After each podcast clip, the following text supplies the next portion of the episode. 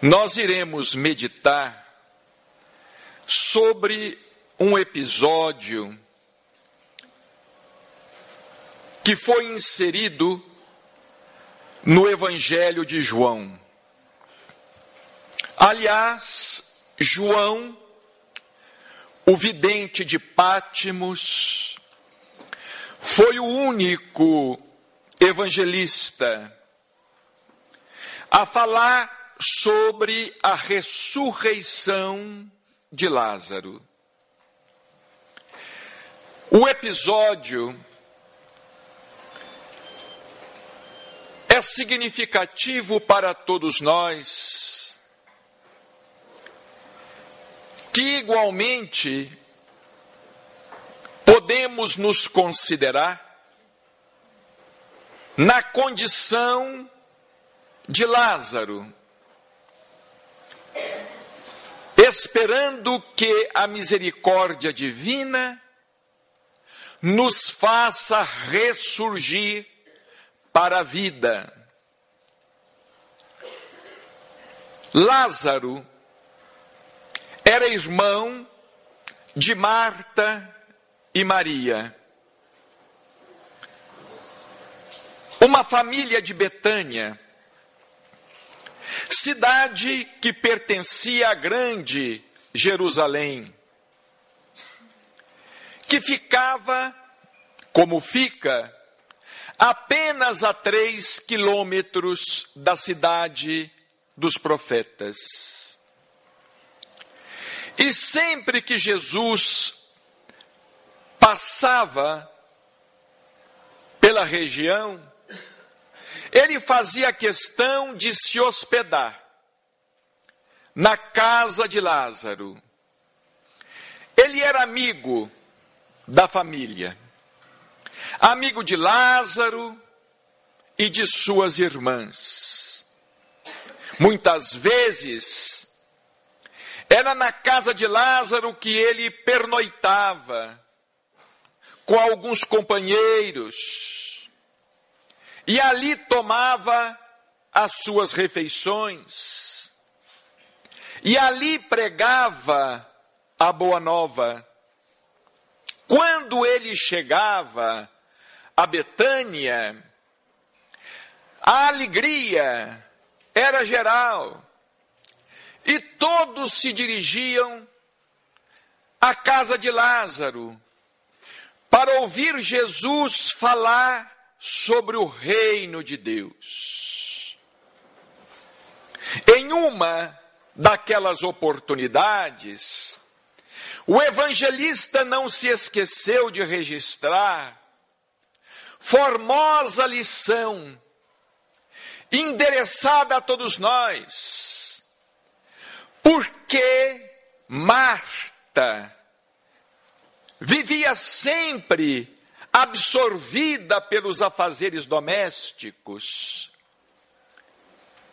E Maria se postava aos pés do Cristo para ouvir a sua palavra. E certa feita, disse Jesus: Marta, Marta, Estás preocupada com muitas coisas, mas só uma é necessária. E Maria escolheu a boa parte, que não lhe será tirada. Com base nesta lição, séculos mais tarde, o grande gênio da literatura francesa, Victor Hugo, escreveria a respeito de Marta e Maria, dizendo que Marta estava onde termina a terra, mas Maria onde começa o céu. Jesus passou por Betânia e se dirigiu para o território da Judéia. Porque conforme Chico Xavier nos ensinava em Uberaba, Jesus pregava o evangelho em fuga, Desde os primeiros dias, ele começou a ser perseguido pelos escribas e fariseus. Desde os primeiros tempos da boa nova da terra, as trevas se movimentaram no intuito de obstruir aquela jornada de luz empreendida por nosso Senhor Jesus Cristo.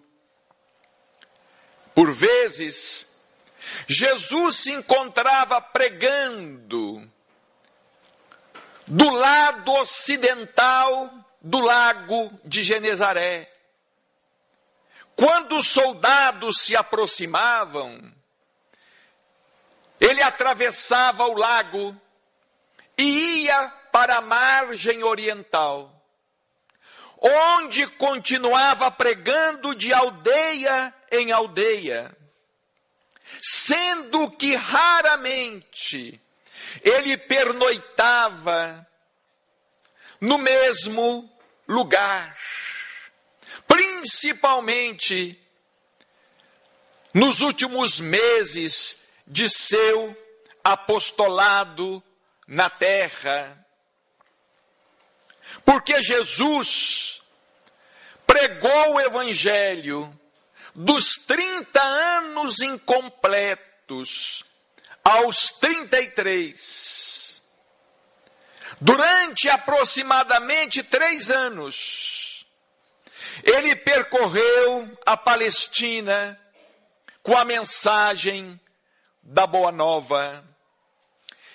Não podendo permanecer durante muito tempo em Betânia, nos arredores de Jerusalém, onde o fermento dos fariseus estava sempre atuante contra ele, que era saudado em toda parte como sendo o Messias, como sendo o filho de Davi, ele se dirigiu para o território da Judéia e sempre caminhando a pé, acompanhado pelos seus apóstolos, seguido também por muitos discípulos e pela multidão dos aflitos, pelos chamados pobres de espírito, eram doentes,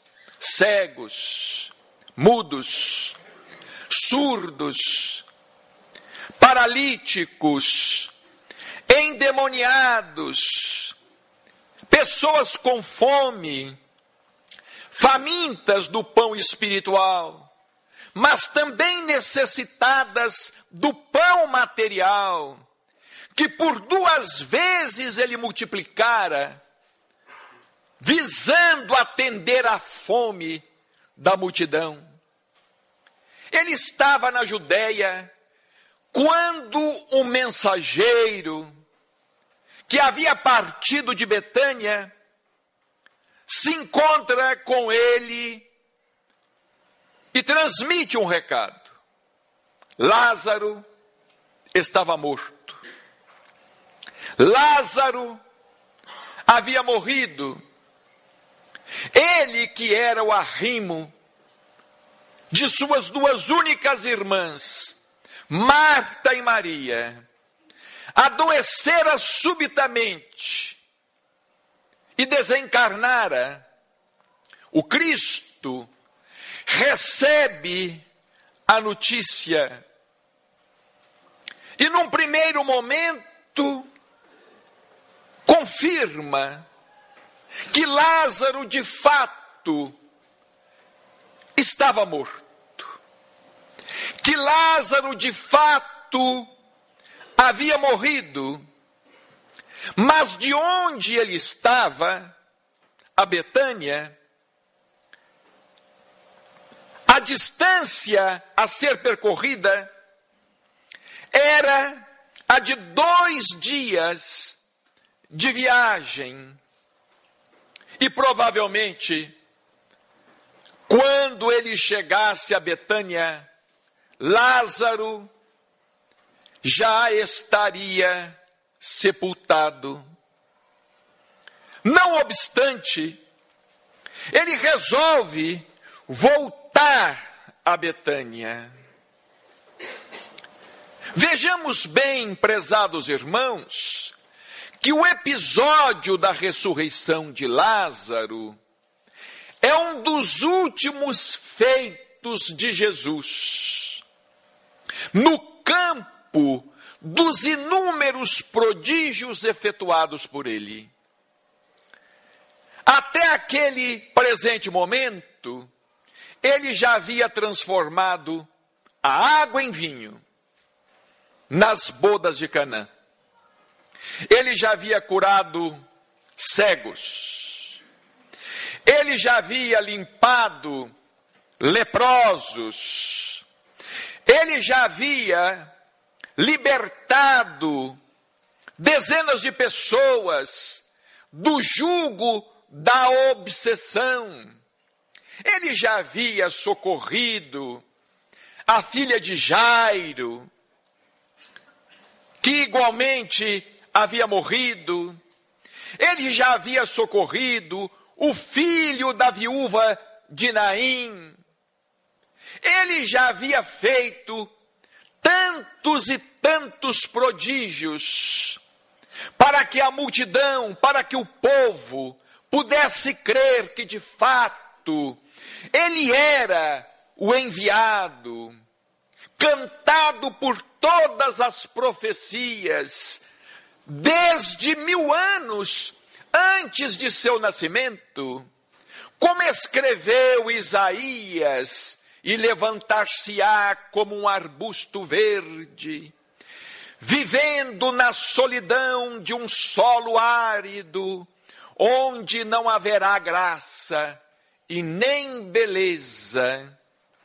Isaías, o profeta do Senhor, oitocentos anos antes, falava de seu advento, do advento de que João Batista, seu primo, por parte de mãe, porque João Batista era filho de Isabel, que era prima de Maria de Nazaré.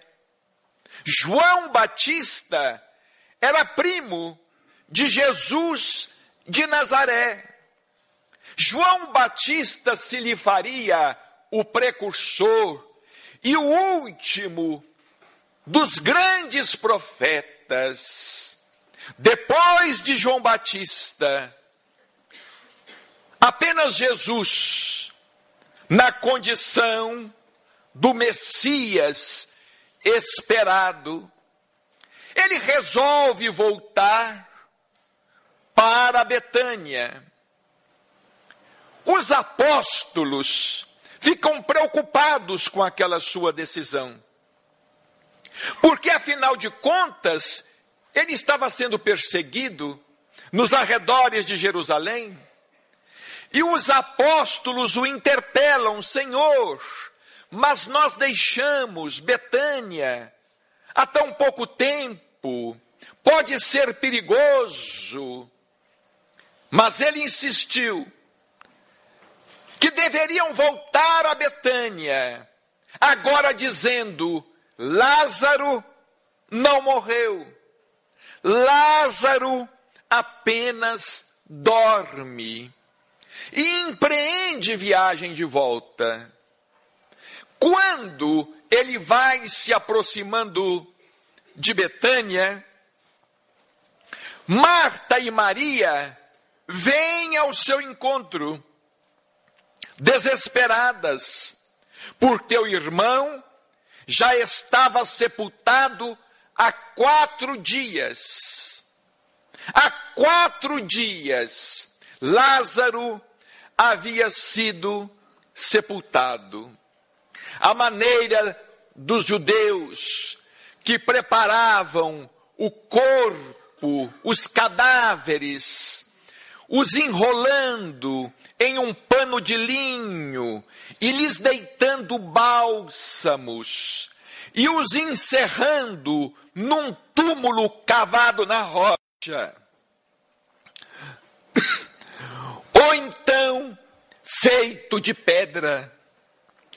Porque os judeus não tinham hábito de sepultar os seus mortos debaixo da terra.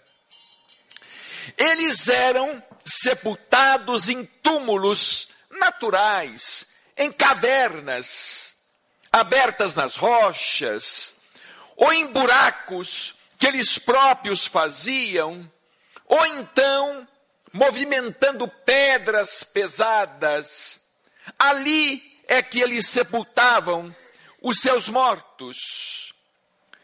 Como mais tarde seria sepultado o corpo do próprio Jesus, num túmulo que pertencia a José de Arimateia. Quando Jesus vai se aproximando de Betânia, uma de suas irmãs, das irmãs de Lázaro, diz: Senhor, se estivesses aqui,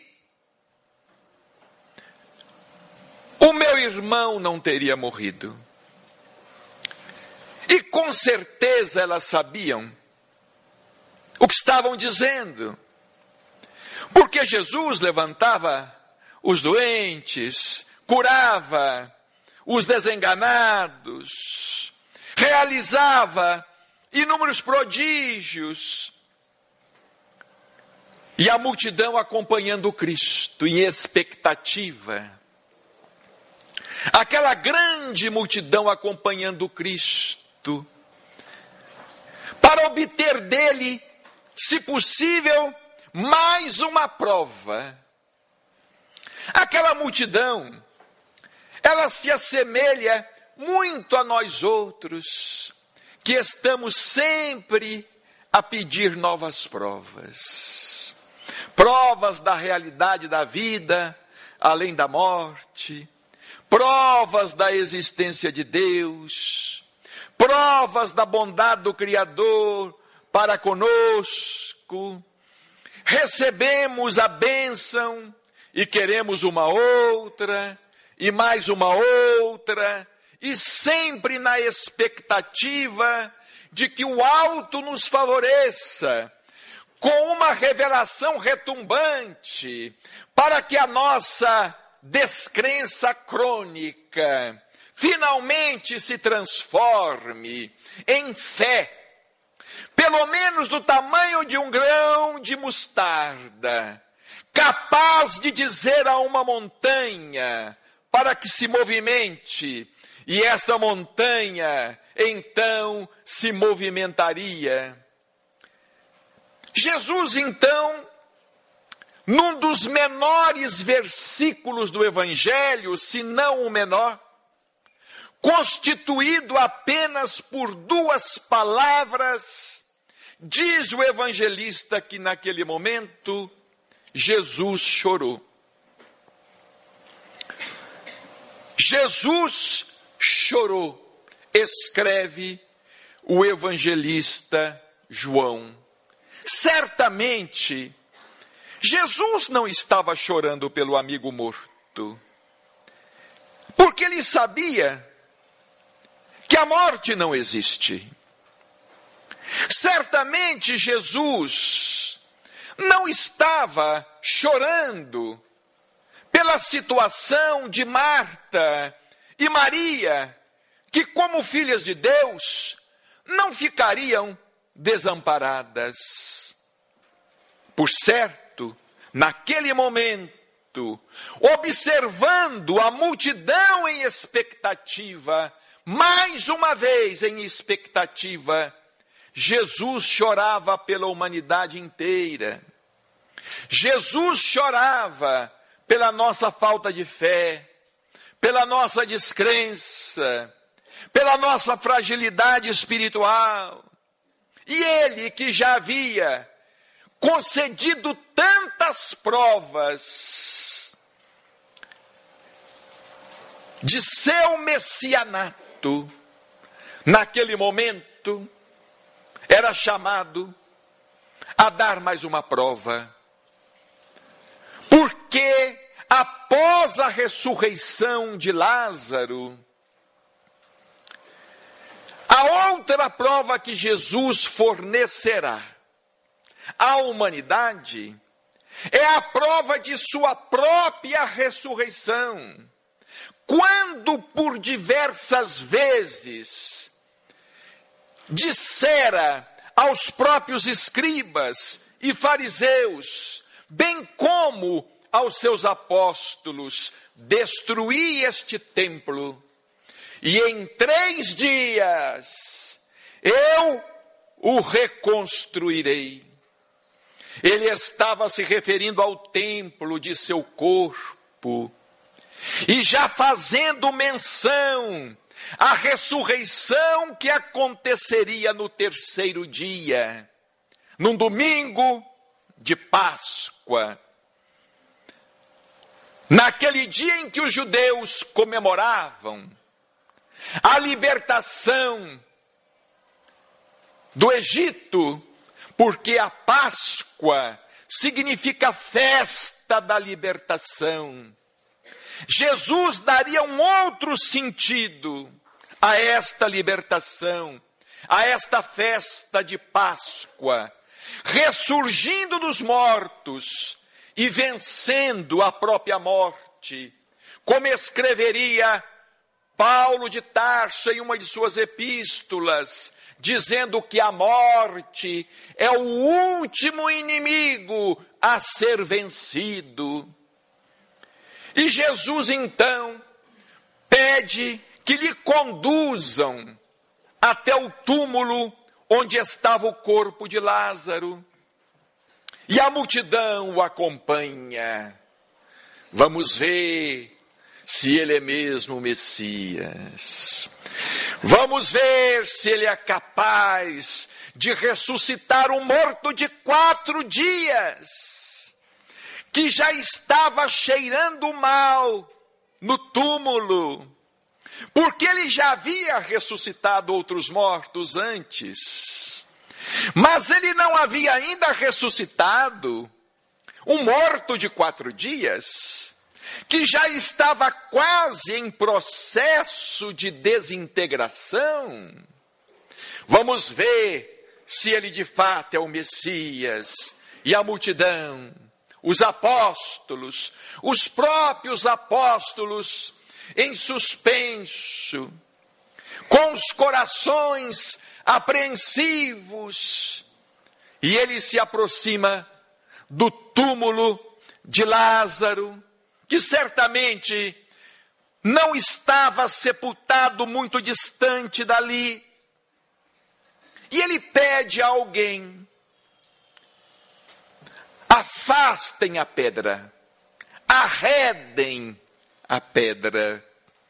E aqui nós abrimos um parênteses, porque eu me recordo de um ensinamento de Chico Xavier para nós em Uberaba, certa feita, a respeito das águas, das garrafas de água que nós costumamos trazer à casa espírita para ser magnetizada.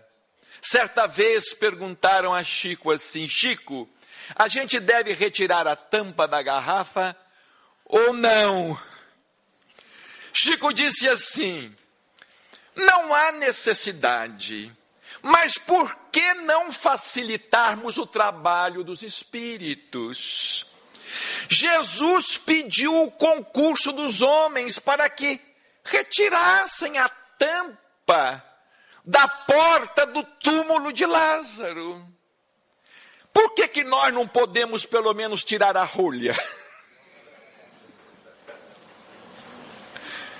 Por que, nós, pelo menos, não podemos estampar a garrafa?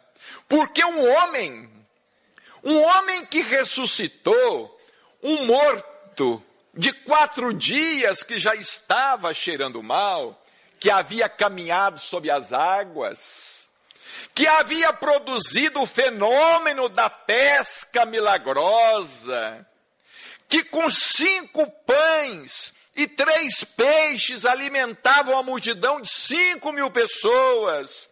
por certo ele teria poder para fazer com que aquela pedra se movimentasse sozinha. Ou até mesmo teria poder para fazer com que Lázaro atravessasse aquela pedra.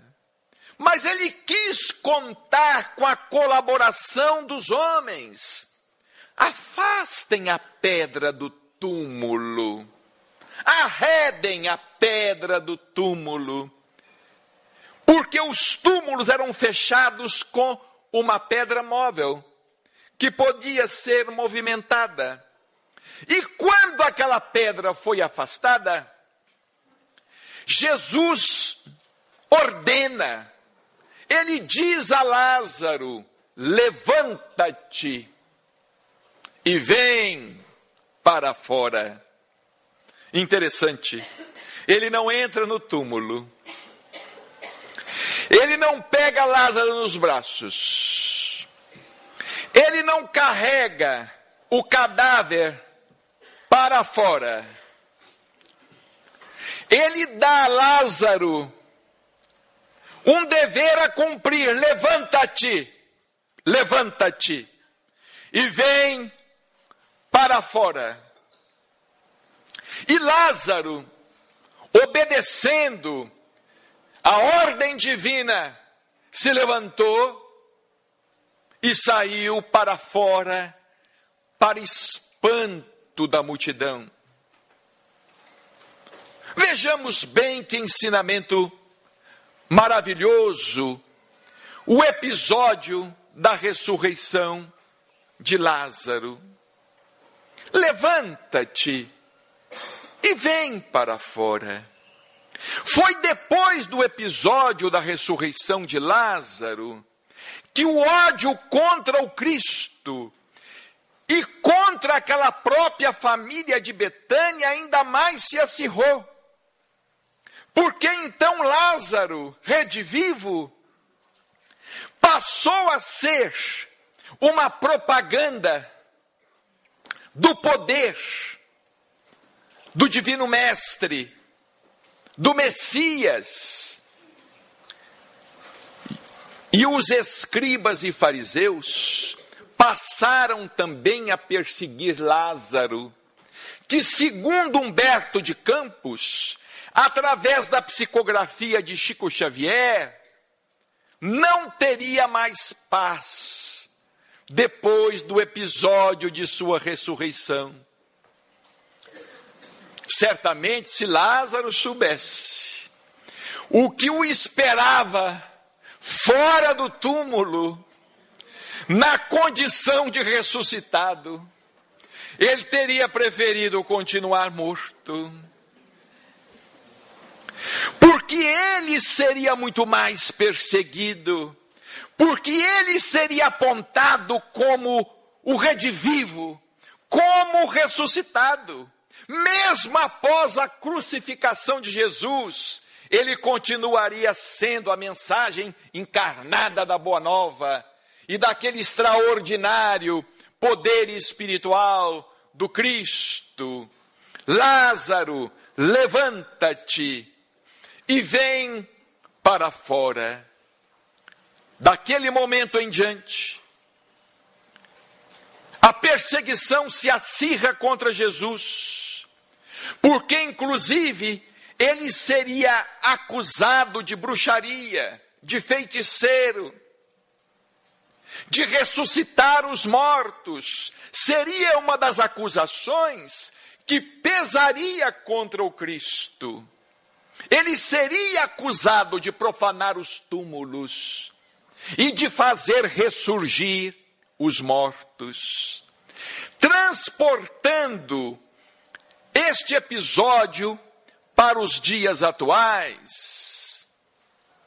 Nós podemos dizer que naquele momento, no episódio da ressurreição de Lázaro, não apenas Lázaro ressurgiu, como Jesus havia dito a uma de suas irmãs: Teu irmão há de ressurgir. Não se entregue ao desespero. Teu irmão há de ressurgir. Naquele momento, muitos que ali estavam mortos espiritualmente apáticos, sem fé, vencidos, eles também ressuscitaram. Aquela multidão toda. Imaginemos a cena.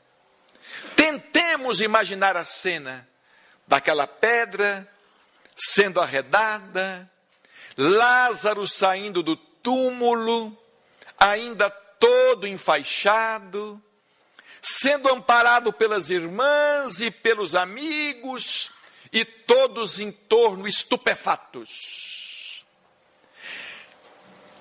Tendo aquela sua expectativa satisfeita, incapazes de dizer uma única palavra a respeito daquele feito extraordinário que nunca havia sido feito, produzido por nenhum dos profetas.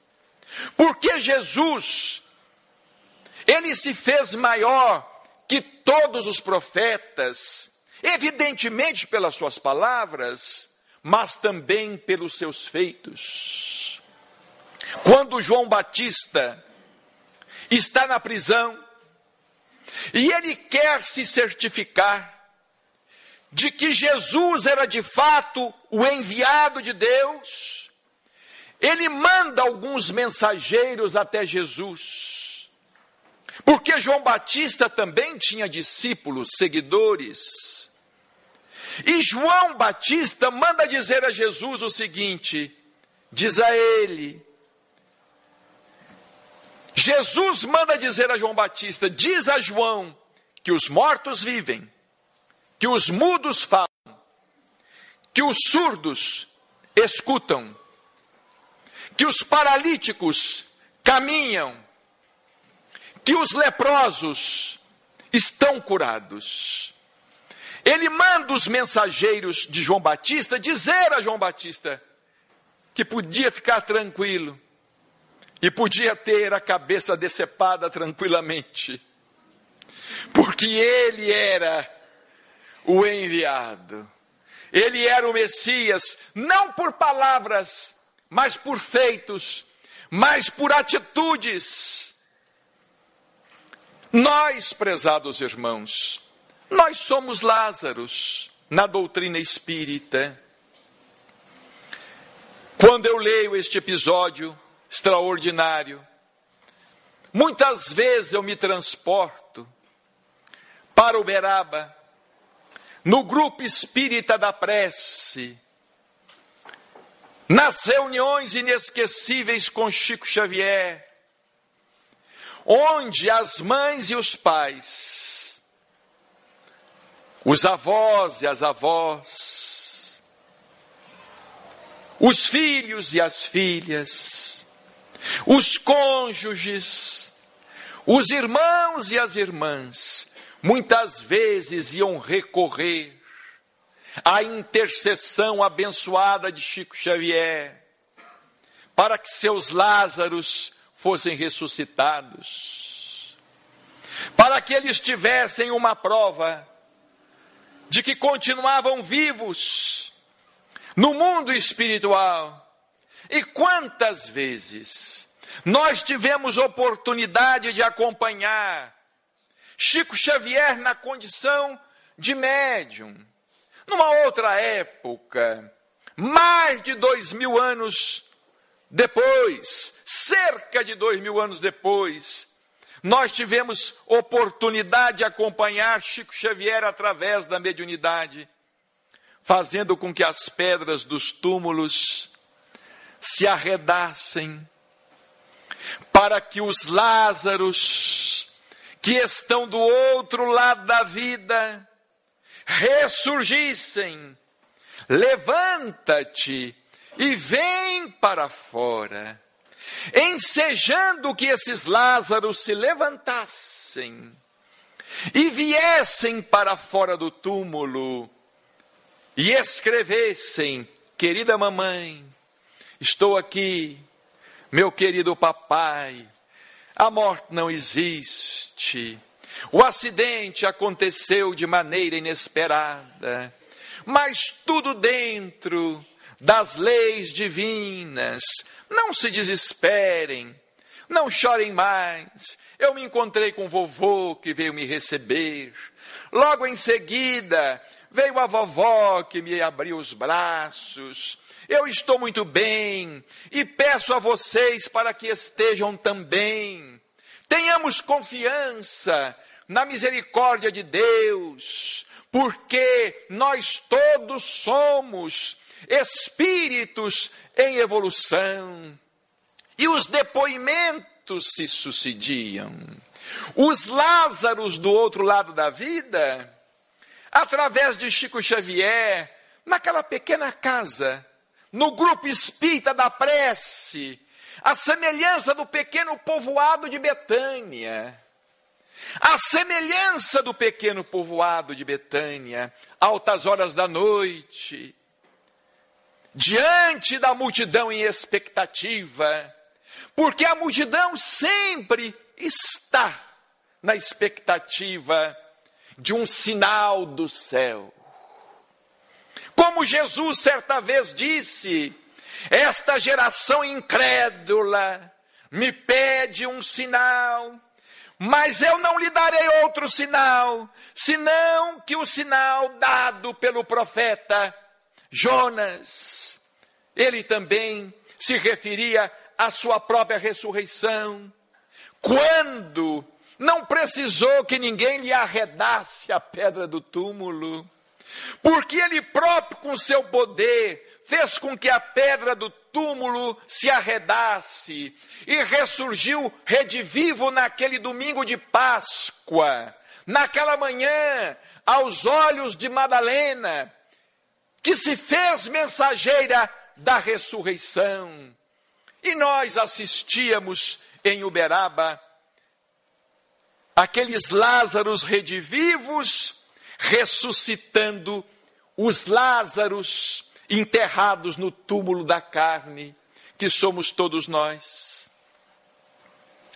Porque nós somos Lázaros, encerrados no túmulo do corpo, muitas vezes vencidos pela depressão, pela angústia, pelo desespero, pela falta de amor, vencidos pela ingratidão, vencidos pela prova, pela provação difícil que estamos atravessando, provação familiar, provação pessoal, provação no campo profissional. Nós também somos Lázaros, esperando ouvir aquela voz: levanta-te e vem para fora. Mas nós muitas vezes nos esquecemos de que coube a Lázaro se levantar.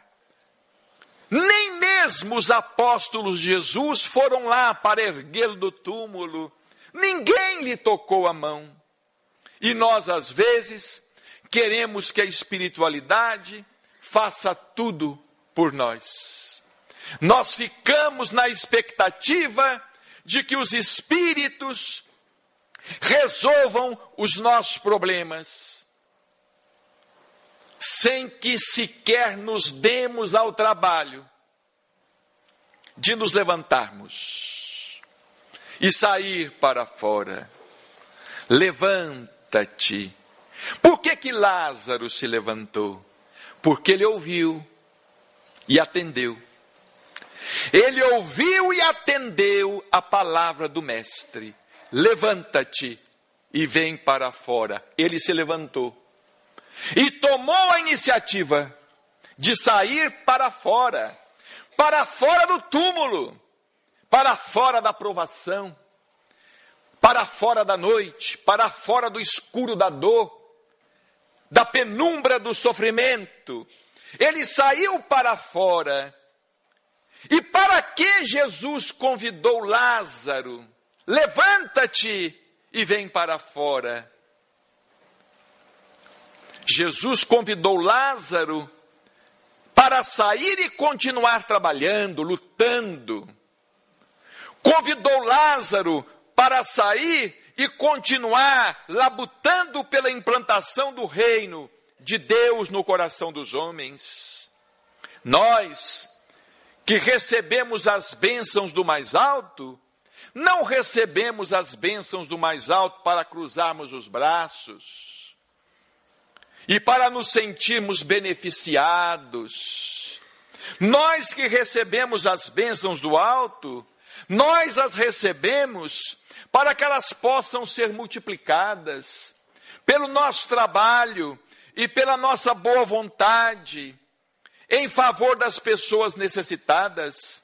É para isto que nós recebemos muitas vezes a cura, recebemos muitas vezes a moratória, recebemos a intercessão espiritual através do passe, recebemos o socorro da vida maior através dos espíritos que aqui estão neste momento, participando conosco desta reunião, examinando as nossas necessidades as nossas necessidades físicas e as nossas necessidades espirituais, e nos impondo as mãos, muitas vezes sem que consigamos senti-las, mas nos impondo as mãos, para que nós daqui possamos sair fortalecidos, animados, não para voltarmos para nossa casa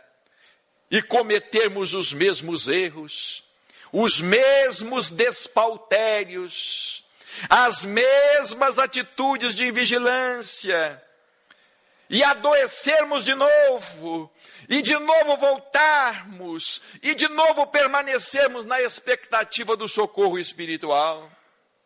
Nós, que somos ressuscitados pela doutrina espírita, porque não há nenhuma doutrina de característica religiosa que nos fale tanto a respeito da imortalidade, com tantos detalhes, como a doutrina espírita, e que nos forneça tantas provas, tantas evidências de que a vida continua. O próprio Chico Xavier trabalhou durante 75 anos, de maneira ininterrupta, como intérprete, intermediário entre os dois planos da vida, escrevendo incansavelmente os recados de além-túmulo, para que nós tenhamos mais fé nas palavras de Jesus Cristo para que nós tenhamos mais confiança em Deus e para que de fato nós possamos ressurgir, como Jesus disse a Marta: teu irmão há de ressurgir. Nós todos que temos familiares do outro lado da vida, entes queridos, entes muito amados, que partiram mais cedo, que nos antecederam na grande viagem. Escutemos as palavras do Cristo: teu irmão há de ressurgir, teu filho há de ressurgir, tua filha há de ressurgir, teu pai há de ressurgir, teu cônjuge há de ressurgir, teu amigo há de ressurgir, você mesmo há de ressurgir, porque a morte não existe. Mas não basta essa ressurreição para a vida imortal. Nós precisamos ressurgir agora, porque ninguém deve ou precisa esperar pela desencarnação para empreender a sua renovação interior. Não há necessidade que nós esperemos pela desencarnação para começar a empreender a nossa ressurreição espiritual.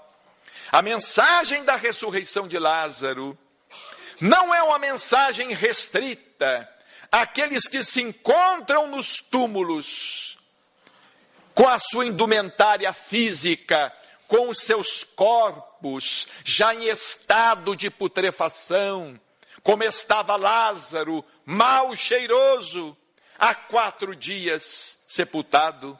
A mensagem da ressurreição de Lázaro é para todos nós que às vezes estamos caminhando sem esperança. Estamos caminhando sem confiança em Deus, sem ânimo, sem coragem para enfrentar a prova, reclamando do peso excessivo da cruz sobre os ombros. Lázaro foi ressuscitado, mas para dar o testemunho. E embora tenha sido ressuscitado, ele não viveria para sempre no corpo. Mais tarde, ele voltaria a enfrentar o fenômeno da morte. Em definitivo, e então o mestre não mais estaria por ali para ressuscitá-lo novamente. Mas a verdadeira ressurreição é a ressurreição espiritual. E é isto que o Espiritismo faz conosco. Porque muitas vezes nós nos encontramos na escuridão do abismo, sem caminho, não vemos uma porta de saída, não sabemos o que fazer. Quantos Lázaros neste momento estão em nossos pensamentos? Nós que estamos aqui. Nós temos um Lázaro, talvez em casa, no túmulo da droga. Nós temos um Lázaro em casa, no túmulo da revolta. Nós temos um Lázaro em casa, incompreensivo, no túmulo da incompreensão. Temos um Lázaro em casa, na pessoa de um filho, de uma filha, de um neto, de um sobrinho. E nós aqui estamos orando pela ressurreição deles. E eu gostaria de concluir estas nossas palavras com um depoimento que há pouco tempo lemos na internet do apresentador José Luiz da Atena. Ele disse num de seus programas, e escreveu num texto que publicou na internet, e nós tivemos oportunidade de transcrever, num dos números do Jornal da Mediunidade, que é editado pela LEP de Uberaba. Ele tinha um filho viciado já em crack depois de passar por todas as outras drogas. O filho estava no crack. Ele já tinha tentado de tudo. Todos os tratamentos, os melhores médicos, psiquiatras, os melhores analistas, até que alguém um dia falou com ele: leva o seu filho a Uberaba para ele estar com Chico Xavier.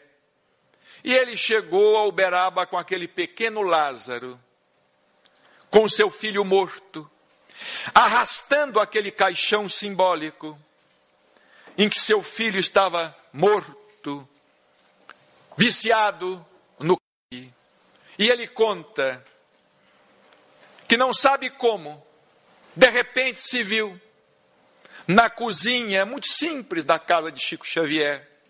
Porque a casa de Chico era muito simples, muito pequena, muito acanhada, muito pobre. Eu a conheci muito bem. E ele se viu na cozinha, de repente, estava sentado o filho dele. Chico já estava cansado, doente. Chico já estava nos seus últimos meses sobre a terra, escutando pouco e quase não conseguindo articular as palavras. Estava muito magro, cansado. abatido, estava ali crucificado. Não era um Lázaro, mas um pequeno Cristo, à espera de sua ressurreição. E diz Datena que Chico não disse uma palavra ao seu filho, que sentou-se numa cadeira a certa distância de Chico Xavier. Ele apenas encostou a mão na mão de Chico Xavier. E nunca mais colocou droga alguma em sua boca. Saiu de lá ressuscitado. É por este motivo que de vez em quando em seus programas, embora tenha uma outra formação religiosa, de vez em quando ele diz: Eu devo muito àquele homem. Mas neste artigo que vocês poderão acessar, acessando o jornal da mediunidade de Uberaba, vocês terão oportunidade de ler o seu depoimento por inteiro. O Espiritismo é a doutrina da ressurreição. Porque se é o Evangelho de novo, é também o Cristo novamente dizendo: Eu sou a ressurreição e a vida. Que Jesus nos abençoe e ampare sempre.